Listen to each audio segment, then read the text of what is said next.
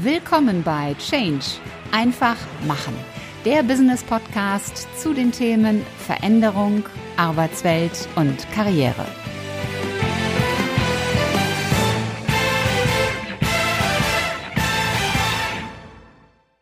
Hallo, liebe Podcast-Fans und willkommen im Business-Podcast Change einfach machen. Ich bin Ulrike Winzer, die Gastgeberin in diesem Podcast und ich freue mich, dass du heute wieder mit dabei bist. Zeit ist Geld, hat mal jemand gesagt, und wir alle wissen, wie wertvoll Zeit ist, gerade in unserer heutigen Zeit, wo wir von Informationen, Anforderungen, Veränderungen geradezu erschlagen werden. Der schlaue Umgang mit Zeit ist daher wesentlich für uns alle. Und was wir in diesem Umgang verändern können, damit Zeit zu unserem Vorteil wird, darum geht es im heutigen zweiten Teil des Interviews mit Zach Davis. Und wenn du den ersten Teil noch nicht gehört hast, dann solltest du jetzt vielleicht zunächst zum ersten Teil springen, denn dann hast du alles in der logischen Reihenfolge. Und ansonsten wünsche ich dir natürlich ganz viel Spaß und tolle Impulse aus diesem Interview. Du hast vorhin noch ein Thema angesprochen, das wir auch, glaube ich, alle kennen. Also ich wüsste jetzt niemanden, der das nicht kennt. Das ist das Thema Informationsflut. Ob das nun die Newsletter sind, die wir selber abonniert haben, ob das die Dinge sind, die wir in der Presse lesen. Zum einen setzen wir uns den Dingen freiwillig selbst aus. Zum anderen kommen sie aber auch automatisch auf uns drüber. Also in den Unternehmen äh, werden wir ja mit, mit Informationen zum Teil auch zugeschüttet. Ähm, zum Teil dann unfreiwillig auch noch. Das sind diese berühmten Mails, wo dann 20 Leute in Copy oder Blind Copy stehen und die dann auch entsprechend lang formuliert sind. Ähm, gleichzeitig, und das klang vorhin ja auch schon mal durch, mhm. haben wir ja dann so einen Eindruck, ich könnte ja was verpassen, wenn ich mir das jetzt nicht anschaue. Mhm. Wie können wir denn dieser Informationsflut, die ja absehbar auch noch weiter zunehmen wird, wie können wir mit der denn schlau umgehen?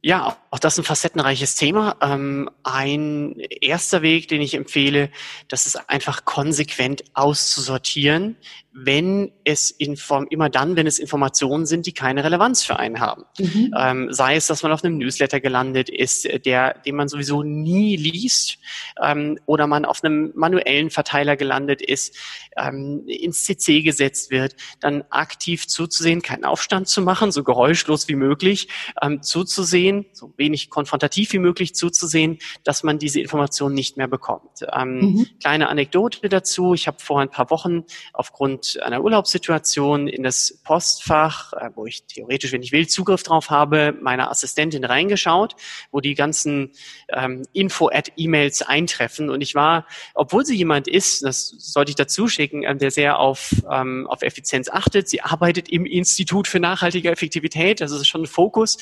Ähm, aber wie hoch der Anteil an E-Mails ist, die dort eingehen, die für sie überhaupt keine Relevanz haben.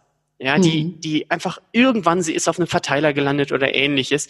Und wenn man da nicht konsequent aussortiert ähm, und zusieht, dass man diese E-Mails nicht mehr bekommt, hat man irgendwann nur noch fünf Prozent relevante E-Mails oder einen geringen mhm. Anteil. Und das ist eine wahnsinnige Zeitverschwendung. Ähm, das ist das eine. Das andere ist, ähm, es lohnt sich, sich mit seinem E-Mail-Programm oder generell der Software, mit der man relativ viel arbeitet, für viele ist das im beruflichen Alltag ähm, Outlook oder äh, eben ein anderes E-Mail-Programm, ein bisschen mehr zu beschäftigen, als das der Durchschnittsuser macht. Man muss kein Experte sein, man muss nicht jede Funktion kennen, aber es gibt in Outlook zum Beispiel ähm, eine Aufräumfunktion ja, die man nutzen mhm. kann, wenn man nach dem Urlaub zurückkommt, hat 500 neue E-Mails und dann durch diese Aufräumfunktion werden dann redundante E-Mails größtenteils schon gelöscht. Das ah, spart okay. erheblich Zeit. Das ist jetzt aber nur ein Beispiel unter ganz, ganz vielen. Mit Regeln zu arbeiten, mit Farben zu arbeiten. Da gibt es so viele Möglichkeiten, sich das Leben ein bisschen leichter zu machen und den Überblick zu erhöhen. Und dieser bessere Überblick entstresst und hilft dabei, wiederum bessere Prioritätsentscheidungen zu treffen. Also die ganzen Themen mhm. hängen auch ein Stück weit zusammen. Also ich habe diese, diese Funktion, gebe ich zu, auch schon gesehen, habe aber dann gedacht, hm, wer weiß, was die so alles löscht. Vielleicht löscht sie ja zu viel. Deswegen ja. habe ich sie auch nie genutzt. Also Empfehlung dazu, wer das nutzen möchte, jetzt für die Outlook-User und das sehr ungefährlich, risikoarm machen will, im ersten Schritt die gelöschten Objekte leeren. Das hat noch nichts mit der Aufräumfunktion an sich zu tun.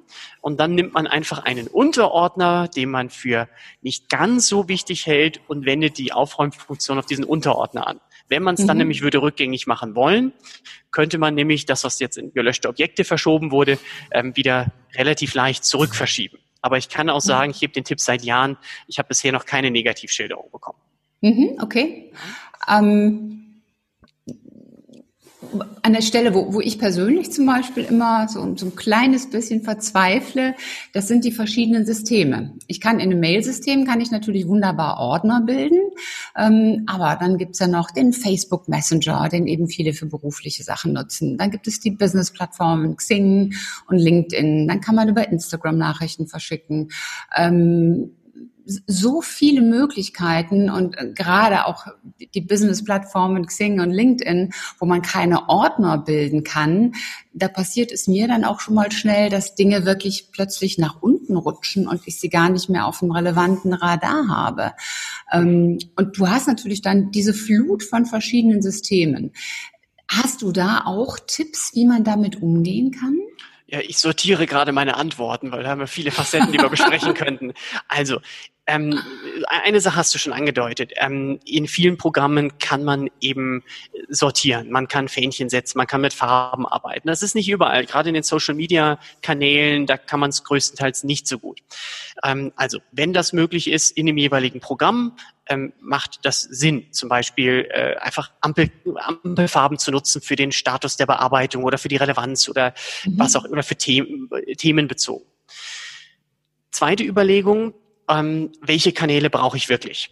Ähm, äh, so, angenommen, jemand äh, nutzt, ähm, ist auf vier verschiedenen Social Media Plattformen, dann ist halt auch die Frage, ähm, welche davon nutze ich beruflich wirklich? Ja, vielleicht mhm. macht es Sinn, sich auf zwei zu konzentrieren und da wirklich sinnvolle Maßnahmen zu implementieren, da mehr zu machen und zwei davon zu eliminieren. Auch das mhm. kann sinnvoll sein. Man muss nicht immer jeden Kanal mitmachen. Mhm. Ähm, dann äh, vielleicht noch ein dritter Punkt, das ist die Unterscheidung zwischen, was ist ein Kanal für die reine Information oder wann ist es eine reine Information und, und äh, wann ist es eine Information, aus der eine Aufgabe resultiert. Ähm, mhm. was ich damit meine ist, es ist meistens nicht so schlimm, wenn man viele Kanäle hat, die Informationen darstellen. Schwierig wird es vor allem dann, also auch das kann einen überfordern, wenn es reine Informationen aus zu vielen Kanälen und in Summe zu viele Informationen sind. Ähm, aber in dem Moment, in dem aus vielen Kanälen Informationen resultieren, die Aktivitäten, die Aufgaben zur Folge haben, To-Dos mit sich bringen, dann mhm. wird schwierig, den Überblick zu behalten. Und dazu die Empfehlung, so wenige Orte wie möglich, an denen Aufgaben gesammelt werden. Ja, in mhm. der Theorie hat man nur einen Ort, an dem alle Aufgaben gesammelt werden. Das ist schwierig. ähm, aber äh, so viel mal an der Stelle, je mehr Orte man hat, an denen Aufgaben sich sammeln oder Informationen, aus denen Aufgaben resultieren, desto schwerer wird es, den Überblick zu behalten, desto stressiger wird es, desto größer die Gefahr, irgendwas zu übersehen und desto mhm. schlechter werden uns, wird unsere Planung und werden unsere Prioritätsentscheidungen. Mhm. Ja, also dann lieber, also was ich zum Beispiel mache, ähm, wenn ich wirklich irgendetwas per WhatsApp bekomme, das eine Aufgabe auslöst, was bei mir relativ mhm. selten ist, aber wenn es passiert, dann leite ich das tatsächlich an meinen Posteingang weiter, also an mein E-Mail-Postfach. Jetzt könnte man mhm. sagen, Mensch, das ist ja keine Wertschöpfung, aber ich möchte nicht hinsichtlich Aufgaben WhatsApp auch noch stellvertretend für einen weiteren Kanal überwachen müssen. Mhm. Ideal wäre ja eigentlich, wenn man eine Oberfläche hätte, wo man diese ganzen Kanäle problemlos einbinden könnte. Ja. Also Aufruf an alle äh, Gründer, die gerne etwas gründen wollen. Ich glaube, dass da eine, ein hoher Marktbedarf besteht. Genau, und solange es sowas nicht gibt, kann es manchmal ganz hilfreich sein, ähm, zum Beispiel, wenn man überwiegend in einem bestimmten physischen Büro arbeitet, an einem bestimmten, am gleichen Arbeitsplatz, ähm, ist, dass man einfach eine physische Wand hat. Also ich habe in meinem Büro, da mhm. sitze ich jetzt gerade nicht, ähm, aber in meinem Büro, sonst könnte ich es zeigen, ähm, habe ich insgesamt drei ähm, Whiteboards, gut in der Größe eines Flipcharts, ungefähr so, mhm. ich glaub, 90 mal 120 und mhm. ähm, schreibe dort einfach die wesentlichen Dinge drauf, die zum Beispiel für den Tag oder für die nächsten zwei, drei Tage anstehen. Ja, also mhm. ganz klassisch Oldschool ähm, Stift und Zettel und ich will, weil es mir hilft, es einfach im Fokus zu, zu haben, ähm, die drei, vier, fünf, sechs, sieben Dinge, die wirklich wichtig sind, ähm, dass sie nicht untergehen in der Vielzahl der kleinen, kleinen Vorgänge, Informationen etc. Mhm. Damit haben wir jetzt auch schon einen guten Übergang zu meiner nächsten Frage. Denn wir hatten ja bisher so Punkte, die jeden Einzelnen, jedes Individuum betreffen. Aber in den Unternehmen haben wir natürlich viele Individuen, da haben wir Teams. Ähm, wir arbeiten mit anderen zusammen, wir arbeiten in Gruppen und du hast es gerade mit den Boards im Büro angesprochen. All diese Dinge, die beeinflussen ja die Zusammenarbeit zwischen Menschen. Ähm, wie kann denn mit Blick jetzt auf das, was wir gerade alles erläutert haben, was du uns erklärt hast, wie kann denn die Zusammenarbeit besonders in Unternehmen effektiver gestaltet werden? Ja, auch das ist ein weitreichendes Feld. Ähm, zunächst einmal, ja, wir sind keine Inseln. Wir haben eine zunehmende Komplexität, wir haben eine zunehmende Arbeitsteilung und dann haben wir auch noch die ähm, die Kommunikationsmöglichkeiten, die äh, es uns erlauben, äh, sehr, sehr viel quasi unbegrenzt und jederzeit miteinander zu kombinieren und fertig ist das Chaos, das wir alle haben. Mhm. Ähm, also ähm, Stichworte, die dabei aufkommen, sind ähm, Klarheit der Absprachen, äh, Klarheit in der Kommunikation, äh, Umgang mit Zusagen. Wie mhm. vermeide ich den Hinterherlaufaufwand? Wie gehe ich mit bestimmten Pappenheimern um? Wie erhöhe ich die Meeting-Effizienz? Also da gibt's ja. wahnsinnig viele Themen und was immer, wenn wir solche Themen behandeln, zum Beispiel in einem, in einem Workshop, erdeutlicht wird, ist, ähm, wie groß die Schnittmenge zwischen Zeitmanagement und Kommunikation mittlerweile geworden ist. Also häufig mhm. kommen da Themen auf, äh, angestoßen durch eher Zeit- und Selbstmanagement-Themen, Hilfe, ich bin überladen, ich habe zu viel zu tun und zu wenig Zeit, ähm, hin zu den Ursachen, die häufig in der Ineffizienz in der Zusammenarbeit liegen. Und, ähm, und dann kommen wir häufig auf äh, Themen wie ähm, häufiger Wunsch übrigens äh, in Zeitmanagement-Seminaren, ich muss lernen, besser Nein zu sagen. Ja, wo man im mhm. ersten Moment denkt, was hat das mit Zeitmanagement? Aber natürlich hat das viel miteinander zu tun. Ähm, wie kriege ich meinen Kollegen dazu, die Dinge wie zugesagt zu liefern oder pünktlich mhm. zu liefern? Wie kriege ich meinen Kunden oder Mandanten dazu, mir die Informationen zu beschaffen? Vor allem, wenn er dann siedend heißt, gerne das Gesamtergebnis hätte. Mhm. Ähm, und gut, ich weiß nicht, wie tiefer jetzt in das Thema Kommunikation reingehen können, aber Klarheit in der Kommunikation, Stichwort aktives Zuhören oder wenn es konfliktträchtig ist, Stichworte Ich-Botschaft versus Du-Botschaft. Ähm, da werden wir jetzt nicht die Zeit, glaube ich, haben, in all diese Themen reinzugehen, halte ich für sehr, sehr wichtige Themen. Ist, ist auch so, dass das Setting etwas, das Meetings effektiver oder effizienter macht. Ähm, ich selber hatte schon, habe den, den Eindruck, das Gefühl, dass wenn Meetings im Stehen gemacht werden, dass die deutlich effizienter sind. Dass das Stehen, was ja eigentlich sogar was gesünder ist, nicht eigentlich, ja. ist gesünder als Sitzen, mhm. aber vielen ist es unangenehm und deswegen sind sie einfach mehr auf dem Punkt bei dem, was sie sagen. Also ist das Setting wichtige ja, Sache? also viele Faktoren haben einen Einfluss. Ja, das Setting im Sinne des ähm, Stehens versus Sitzens kann sinnvoll sein. Natürlich nicht bei einem Thema, das sinnvollerweise zwei Stunden benötigt. Da würde ich jetzt nicht allen zumuten, dann unbedingt zwei Stunden stehen zu müssen oder nicht sitzen zu können, mhm. ähm, dass es eine Agenda vorab gibt, dass die vernünftig vorbereitet ist, dass man, ähm, ich nenne es ganz gern die Eilsystematik, vor jedem Agendapunkt das Ziel schreibt. Also nicht nur das, das Thema, mhm. um das es geht, sondern zum Beispiel E für Entscheidung und dann mhm. einleitet mit dem, mit dem Hinweis, als nächstes besprechen wir folgendes Thema. Das Ziel ist, eine Entscheidung zu diesem Thema zu, äh, zu treffen. So, und dann erhöht sich die Entscheidungsorientierung, und das völlig ohne ein Kommunikationstraining, der anwesenden Teilnehmer. Oder I mhm. für Information oder L für Lösung. Schreibt man Lösung davor und das sprechende Thema, das, das Thema und sagt dann, ähm, als nächstes wollen wir eine Lösung finden für folgendes Problem. Erhöht das die Lösungsorientierung der Teilnehmer. Mhm. Ja, oder was ich in Meetings auch gerne nutze, das sind Fragen. Ähm, und da sind wir wieder bei der Schnittmenge Zeitmanagement und Kommunikation. Ähm, mhm. einfach mal denjenigen, ein simples Beispiel, denjenigen, der es sowieso aufgrund der Zuständigkeit umsetzen wird, einfach mal zu fragen, kurze Zwischenfrage, ähm, fehlt Ihnen zu dem Thema noch irgendein Input von uns als Gruppe oder äh, haben Sie schon alles, was Sie benötigen? Was passiert dann? Ja, entweder derjenige sagt, nee, mir fehlt noch was, verrät das dann, dann kann man sich darauf konzentrieren, oder derjenige sagt, ähm, nee, eigentlich habe ich alles, und dann erübrigen sich alle weiteren Diskussionen. Ja. Und da gibt es so viele Möglichkeiten, mit Fragen die Produktivität zu erhöhen. Ja, zwei Personen verstricken sich im Detail. Stelle ich ganz gern die, eine Frage wie, ähm, kurze Zwischenfrage, ähm, nur damit ich es damit ich's nachvollziehen kann. Was ist der Kern der Sache? Oder wie, was ist Ihr Wunsch von uns als Gruppe bezüglich dieses Themas? Wie können wir dabei helfen?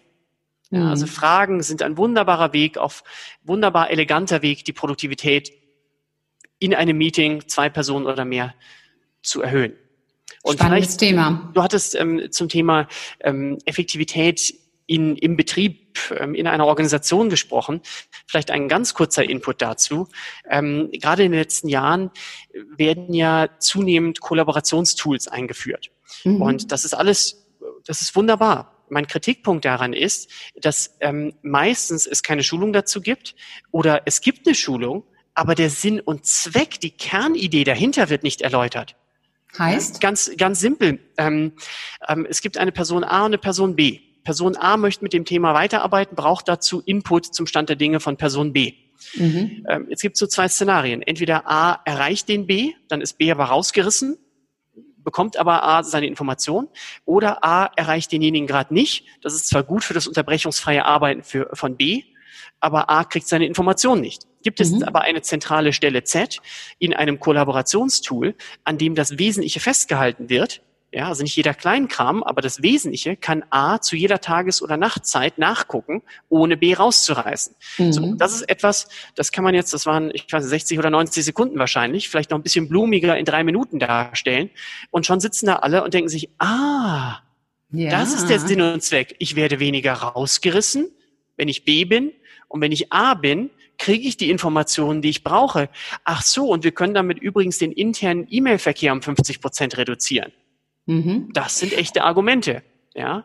Und wie ist die Realität? Also wie wird, wie werden die Koll Kollaborationstools in der Realität eingesetzt? Also ähm, es mag Ausnahmen geben und rühmliche Ausnahmen, aber was ich so erlebe und höre ähm, von meinen Teilnehmern, meistens heißt es, ab Montag gibt's ein neues Tool bitte nutzen. Okay. Ja, oder ja. es gibt vielleicht noch eine Schulung, mehr oder minder gut gemacht oder intensiv, in der sich aber meistens, und nochmal, es geht mir nicht um Kritik als Selbstzweck, sondern um eine konstruktive Kritik, in der meistens die ganzen Funktionen, Knöpfe, äh, Funktionen und Knöpfe erklärt werden. Mhm. Auch das gehört natürlich dazu. Aber das Wozu vorher zu erklären, ähm, ist keine neue Feststellung, aber es wird regelmäßig übersehen. Das heißt also, wir, unter dem Strich, wir haben einen, einen hohen Bedarf und auch einen hohen Nutzen davon, wenn wir uns mal damit beschäftigen, wie wir Zeit intelligent managen und steuern können und welche Tools uns dabei unterstützen. Für sich selbst ähm, und in der Zusammenarbeit. Und mhm. äh, wenn man beides macht, ähm, hat man gute Karten, produktiver zu sein und die Anforderungen, die aus verschiedenen Richtungen auf einen einströmen, ähm, mit einem halbwegs überschaubaren Stresspegel und zur Zufriedenheit aller zu erledigen. Mhm. Und trotzdem gibt es manchmal, das möchte ich schon relativierend auch dazu sagen, manchmal ist es einfach zu viel. Mhm. Ja, wenn plötzlich, wenn es 50 Prozent mehr Aufgaben sind und äh, äh, zwei Personen weniger in der Abteilung, irgendwann muss man halt auch mal Nein sagen. Ja. Das ist so. Jetzt hast du am Anfang gesagt, dass in, in deiner Wahrnehmung ähm, sich die, die Thematiken, die Herausforderungen äh, in etwa ähneln, wenn du so auf die Branchen schaust. Wie ist das denn, und das finde ich immer hochspannend, bei Männern und Frauen? Wie gibt es da Unterschiede, wie Männer und Frauen mit, mit Zeit und, und Zeitsteuerung umgehen? Ich bin nicht sicher. Ich habe da keine so wahnsinnig klare Tendenzbeobachtung. Also ich erlebe in der Kommunikation und vielen anderen Verhaltensweisen durchaus tendenzielle Unterschiede. Und ich lebe mit vier Frauen zusammen, also eine Ehefrau und drei Töchter mhm. ähm, zusammen. Insofern habe ich da, glaube ich, ein bisschen einen Einblick. Nein, aber ganz im Ernst, ich, ich erlebe vor allem unterschiedliche Persönlichkeiten. Ob es da Tendenzen Mann-Frau gibt, weiß ich nicht. Ähm, ich beobachte, dass Menschen sehr unterschiedlich, anknüpfen an das, was du ganz am Anfang gesagt hast, ähm, unterschiedlich viel Zeit gedanklich in der Vergangenheit, in der Gegenwart und der Zukunft verbringen. Und äh, ohne dazu philosophisch werden zu wollen. Ich glaube, ähm, den meisten von uns, mich eingeschlossen, täte es ganz gut, einen etwas höheren Anteil der Zeit in der Gegenwart zu verbringen. Weil wir können ja, nur den einen Moment managen. Ja, mhm. natürlich macht es, ähm, gibt es Platz für vergangenheitsorientierte Gedanken und zukunftsorientierte Gedanken. Vergangenheit, wenn entweder das eine schöne Erinnerung ist oder wir was lernen können aus der Vergangenheit.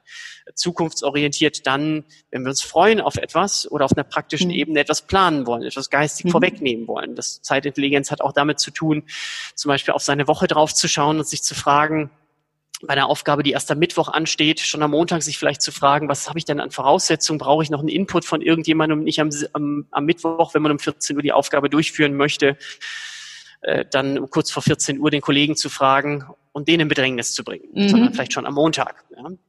Aber mehr Zeit in der Gegenwart zu verbringen, ich glaube, das täte gut für den in Bezug auf den Stresspegel und die Produktivität zugleich. Und ja. ähm, ich erlebe auch, dass es Unterschiede gibt von Person zu Person, das Thema, was wir vorhin hatten, ähm, wie sehr man diesen Druck meint, brauchen zu, meint zu benötigen, die Dinge auf den letzten Drücker zu machen. Ja, mhm. Das ist, äh, glaube ich, mit Nachteilen verbunden. Mhm. Das äh, kann ich dir nur zustimmen.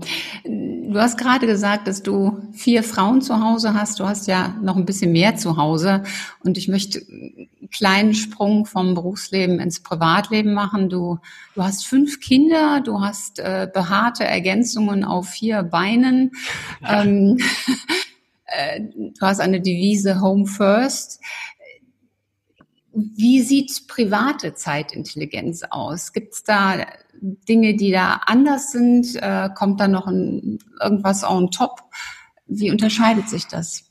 Ja, also ich glaube, eine, eine große Herausforderung auch in unserer heutigen Zeit, und wahrscheinlich wird sich das auch nicht ändern in den nächsten Jahren, das ist, äh, wenn man privat ist, und ich bin da auch nicht in dem Punkt nicht das leuchtende Vorbild immer, ähm, dass man dann auch wirklich da ist. Und zwar nicht physisch da ist, sondern auch geistig da ist. Und es mhm. ist so leicht mittlerweile. Eingriff zum, zum Handy und man hat sein Büro schon wieder, schon wieder dabei ähm, und äh, wirklich präsent zu sein. Ähm, mhm. präsent zu sein gegenüber den Personen, die, die da sind, egal ob man im kleineren oder größeren Haushalt lebt. Ähm, und äh, klar zu trennen zwischen beruflichem und privatem. Und das ist, das ist schwierig. Ähm, das ist, äh, die, die Übergänge, wie gerade schon angedeutet, sind, sind sehr fließend. Und mhm. ich glaube, ähm, und es gibt Momente, in denen man hin und her gerissen ist. Ähm, mhm. Äh, ja, also es ist ein gutes Beispiel jetzt, jetzt einfach gerade, dass sich ähm, die Frage sich für mich gestellt hat, da wir unseren Urlaub verschoben hatten, ähm, ob ich das Seminar, das ich nachher heute geben werde, ähm, ob ich versuche, das zu, zu verschieben mit dem Kunden, einen neuen Termin auszumachen oder ob ich einfach diesen Urlaubstag in Anführungsstrichen opfere. Und eine Perspektive, die vielleicht auf einer pragmatischen Ebene ähm, Menschen, die das hier gerade hören oder sehen, hilft, ist zu unterscheiden zwischen Mikro- und Makrobalance. Mhm. Also was ich damit meine ist, es ist, glaube ich, völlig unmöglich, eine Mikrobalance herzustellen. Also selbst in einem Tag. Klar, der perfekte Tag. Ich hatte mal einen nahezu perfekten Tag. Habe ich morgens die Kinder in die Schule gebracht, also haben gefrühstückt. Ich habe die Kinder in die Schule gebracht, ähm, Kindergarten, also unterschiedlichen Alters. Ähm, bin danach zum Flughafen gefahren, ähm, hatte einen Inlandsflug, habe einen, äh, zu einem Vortrag, ähm, hat sogar noch Zeit ähm, vorher am Strand. Das war eine Strandlocation, eine Runde laufen zu gehen, im Meer zu schwimmen, den Vortrag zu halten. Ähm, ist alles super gelaufen, die, die Keynote, habe Folgeaufträge bekommen äh, bin wieder zurückgeflogen und war um, ich glaube, 16 Uhr oder so wieder daheim, konnte mit den Kindern spielen. Das ist der theoretisch perfekte Tag. Ja, mhm. ähm, so. Ähm, das wäre Mikrobalance ähm, das wäre, wäre Balance innerhalb eines Tages. Das ist mhm. schwierig bis unmöglich, das innerhalb eines Tages herzustellen. Und wenn wir kleinere Zeiteinheiten nehmen, ist es noch unrealistischer. Aber innerhalb von zwei, drei Tagen oder innerhalb einer Woche ja, wenn wir die Planungsperiode ein bisschen oder die Periode, die wir betrachten, ein bisschen erhöhen, dann ist das in der Regel möglich und das ist wichtig. Mhm. Ähm, ein, ein einzelner Tag oder ein halber Tag oder manchmal auch, auch zwei, drei Tage am Stück können völlig außerhalb der Balance sein. Ja, ich bin manchmal drei Tage am Stück unterwegs. Mhm. So, da finde ich privat bis auf ein bisschen Kontakt über die Ferne finde ich quasi nicht statt. Ja, und ja. dann ist das Beruf. So, das ist keine Balance. Ja, aber wenn man den Zeitraum ein bisschen vergrößert, und das ist das Wichtige, ähm, ja, super. bei einem etwas größeren Zeitraum dann eine Balance da ist. Und dass man mhm. nicht überall, vielleicht das auch noch, ähm, dass man versucht, in möglichst jedem Lebensbereich nicht schon im Defizit zu sein. Mhm. Ähm, will heißen, irgendwie schon ja, dass das Bankkonto ein bisschen gefüllt ist. Ähm, das meine ich jetzt nicht im nicht nur im monetären Sinne, sondern auch übertragen, das Beziehungskonto ein wenig gefüllt ist, auch wenn das jetzt eine mhm. sehr transaktionsbezogene Art und Weise ist, das, das zu betrachten und eine sehr äh, unromantische gerade. Ja, aber das kann ich ja auf alle Lebensbereiche ausdehnen, ne? Indem genau. ich auch sage, indem mein, meine Gesundheitsband, Gesundheit. mein Gesundheitskonto ja. ein bisschen gefüllt ist, ähm, genau. mein soziales Umfeld im Sinne von, von Freunden, mein, mein Hobbykonto, äh, was man vielleicht unabhängig von den anderen Menschen macht, dass man schaut, dass das ganze Leben in, in so einer Balance ist. Genau. Und wenn äh, die Beziehung zu den Familienmitgliedern im Großen und Ganzen, es muss ja nicht immer Friede, Freude, Eierkuchen in allen Punkten sein, ähm, im Großen und Ganzen gut ist und ähm, im Großen und Ganzen die Work-Life-Balance passt, dann kann man mal, um mir jetzt mal so eine Ausrede zu geben für heute, ähm, dann ist es auch mal möglich, auch wenn das nicht die Primäridee des Urlaubs ist, ähm, einfach ähm, dann mal ein bisschen was zu entnehmen von diesem Konto, ähm, solange es im Großen und Ganzen passt. Mhm. Aber wenn ich zum Beispiel sehe, wir sind im Familienhotel, ähm, wie an manchen Stellen äh, gerade auch auf die Väter ähm, aus irgendwelchen Gründen mehr als die, die, da sind wir vielleicht bei Männern und Frauen, aber teilweise auch die Damen an ihren Smartphones ähm, hängen, ob beruflich oder nicht und nicht da, da sind, ähm, physisch mhm. da sind, aber nicht, nicht da sind in Wirklichkeit, also auf einer emotionalen, auf einer Präsenzebene, hm, dann frage ich mich schon manchmal, was da bei der Einzelperson oder in unserer Gesellschaft nicht ganz so optimal läuft. Ohne ja. zu behaupten, in dem Punkt immer das perfekte Vorbild zu sein. Wir sitzen ja auch manchmal ähm, am Essen, beim Essen am Tisch und alle haben ihr, ihr Handy in der Hand. Aber dann mhm. braucht es wenigstens einen, der eingreift und sagt, Leute, komm, einfach mal, einfach mal zur, zur Seite legen. Ja. Mhm.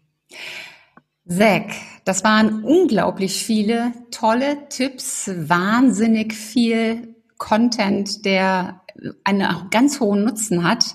Und ich bin immer so ein Fan von, von der Zahl drei. Drei konkrete Tipps, weil drei ist etwas, das kann man sich ähm, auch noch gut merken und direkt umsetzen. Wenn ich jetzt das Ganze mal so zusammenfasse oder die Aufgabe gebe ich dir, ähm, kannst du drei konkrete Tipps für unsere Zuhörer und Zuschauer benennen, wo sie jetzt ad hoc ansetzen können mit eigenen Veränderungen, ja, um zukunftsfähig in diesem Thema auch aufgestellt zu sein. Was genau sollten Sie jetzt tun? Okay. Ich versuche nochmal drei andere Punkte, die wir noch nicht besprochen haben, oh ja. noch, was, noch was Neues zu, zu liefern. Ähm, das eine ist, ich finde es unheimlich hilfreich, ähm, bevor man eine Tätigkeit startet, gerade eine, bei der es um Performance geht, seine Intention zu klären. Also nicht nur das Ziel, mhm. sondern was ist meine Absicht. Zum Beispiel in unserem Gespräch oder wenn ich vor eine Gruppe trete, ähm, inhaltliche Substanz, Nützliches zu liefern und dabei einen Schuss Entertainment zu bieten. So, das ist meine Intention.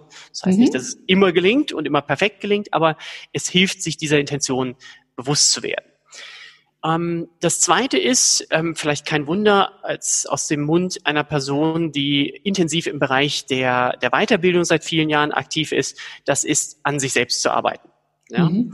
Ähm, es gibt einen alten Spruch, ich glaube ursprünglich von Jim Rohn, ähm, Persönlichkeitstrainer aus den USA, schon ewig her, ist schon länger verstorben, äh, der sinngemäß, glaube ich, sagte, wenn du äh, wenn du hart an dir selbst arbeitest oder hart zu dir selbst bist, wird das Leben irgendwie gut oder leicht zu dir sein und umgekehrt. Mhm. Ja, da finde ich es viel dran. Ja? Ähm, also an sich selbst zu arbeiten. Das kann Weiterbildung bedeuten, aber auch kleine kontinuierliche Fortschritte in anderen Bereichen. Und das, das Dritte ist ähm, zu unterscheiden zwischen ähm, dem Arbeiten in einem Vorgang und dem Arbeiten an einem Vorgang. Mhm. Und jeder, der uns gerade zuhört oder uns sieht, ähm, ist ob Führungsverantwortung oder nicht, ob selbstständig, ob angestellt, ähm, ist in manchen Bereichen zuständig für die Durchführung von etwas, aber auch in der Regel äh, zuständig, ein Stück weg zumindest, für die Art und Weise der Durchführung. Ja, es mhm. ist ein Riesenunterschied, ob ich arbeite in einem Prozess oder an einem Prozess oder wenn ich Abteilungsleiter bin, in der Abteilung, an der Abteilung oder wenn ich ein Unternehmen leite, ob ich arbeite in einer, in dem Unternehmen oder am Unternehmen. Und mhm. letzteres ist das, was zu kurz kommt, aber das, was die größere Hebelwirkung hat. Mhm. Super, ganz, ganz toll.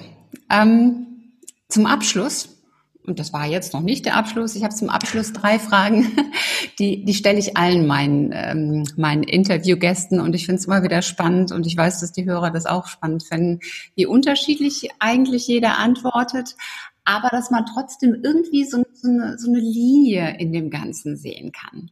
Deswegen erste Frage, warum bist du gut in dem, was du tust?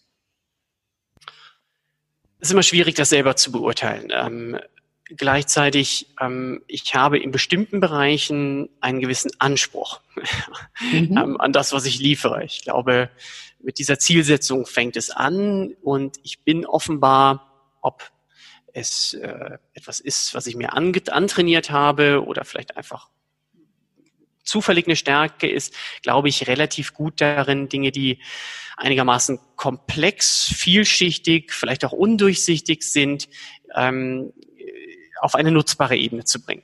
Mhm. Ja? Und ähm, äh, eines der größten Komplimente ist, wenn am Ende eines, eines Trainings, eines Vortrags jemand sagt, Mensch, eigentlich ist das doch total banal. Genau, die drei Dinge mache ich jetzt oder die fünf Dinge, ähm, weil es dann gelungen ist, ob es wirklich komplex war oder nicht, es auf den Punkt zu bringen. Ja, ja, das sehe ich genauso, das stimmt.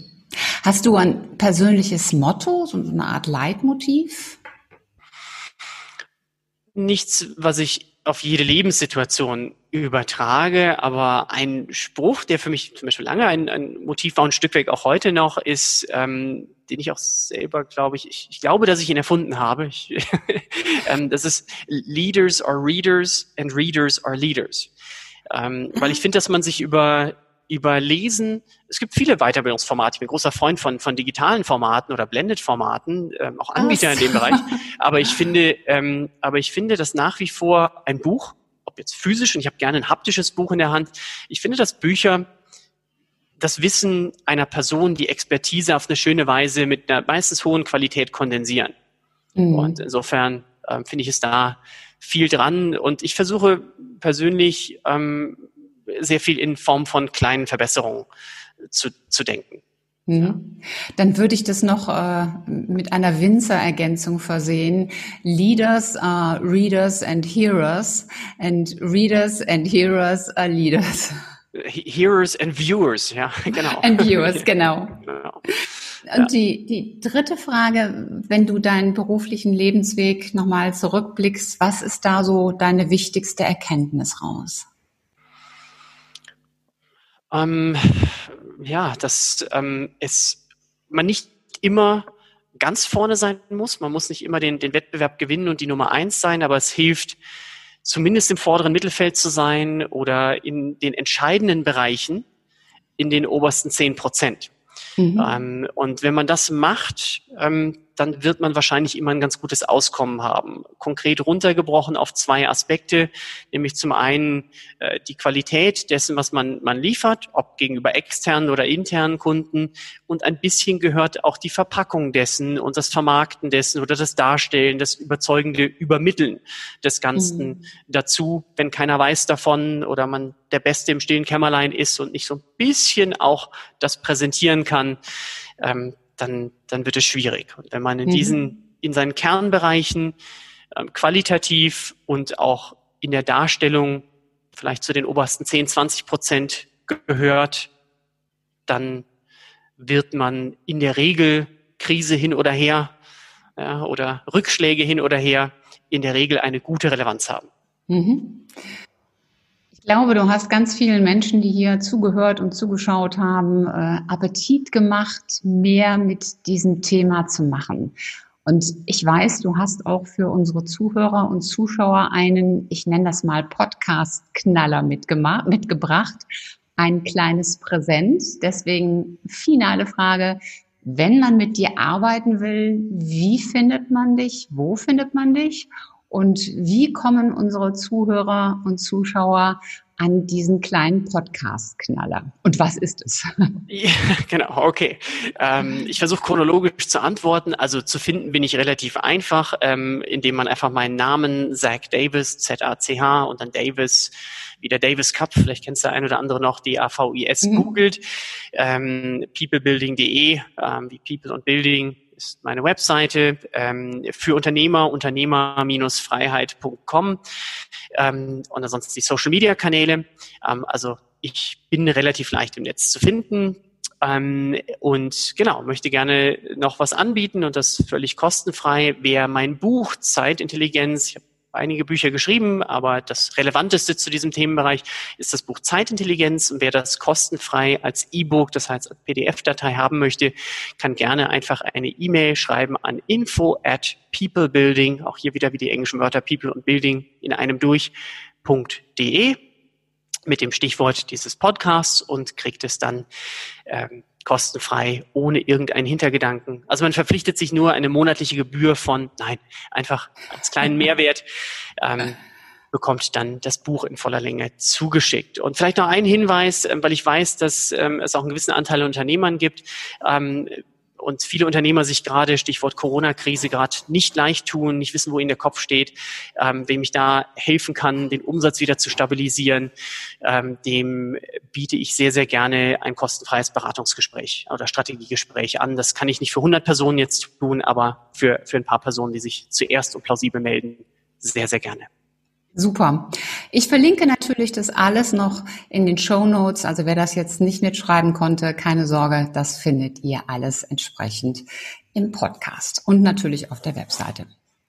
Zack, ich danke dir ganz, ganz herzlich zum einen für die Zeit, die du dir genommen hast, äh, auch im Urlaub vor allen Dingen, auch wenn du heute ein Seminar hast. Du hast natürlich dadurch auch das Frühstück mit deiner Familie entweder verschoben oder geopfert.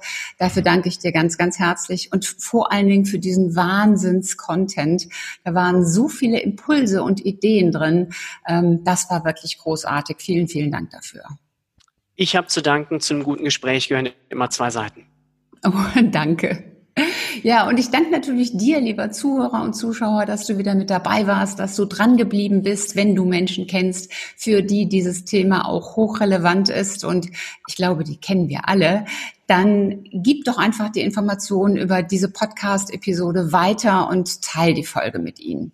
Und ich freue mich natürlich sehr, wenn du auch beim nächsten Mal wieder mit dabei bist bei Change einfach machen.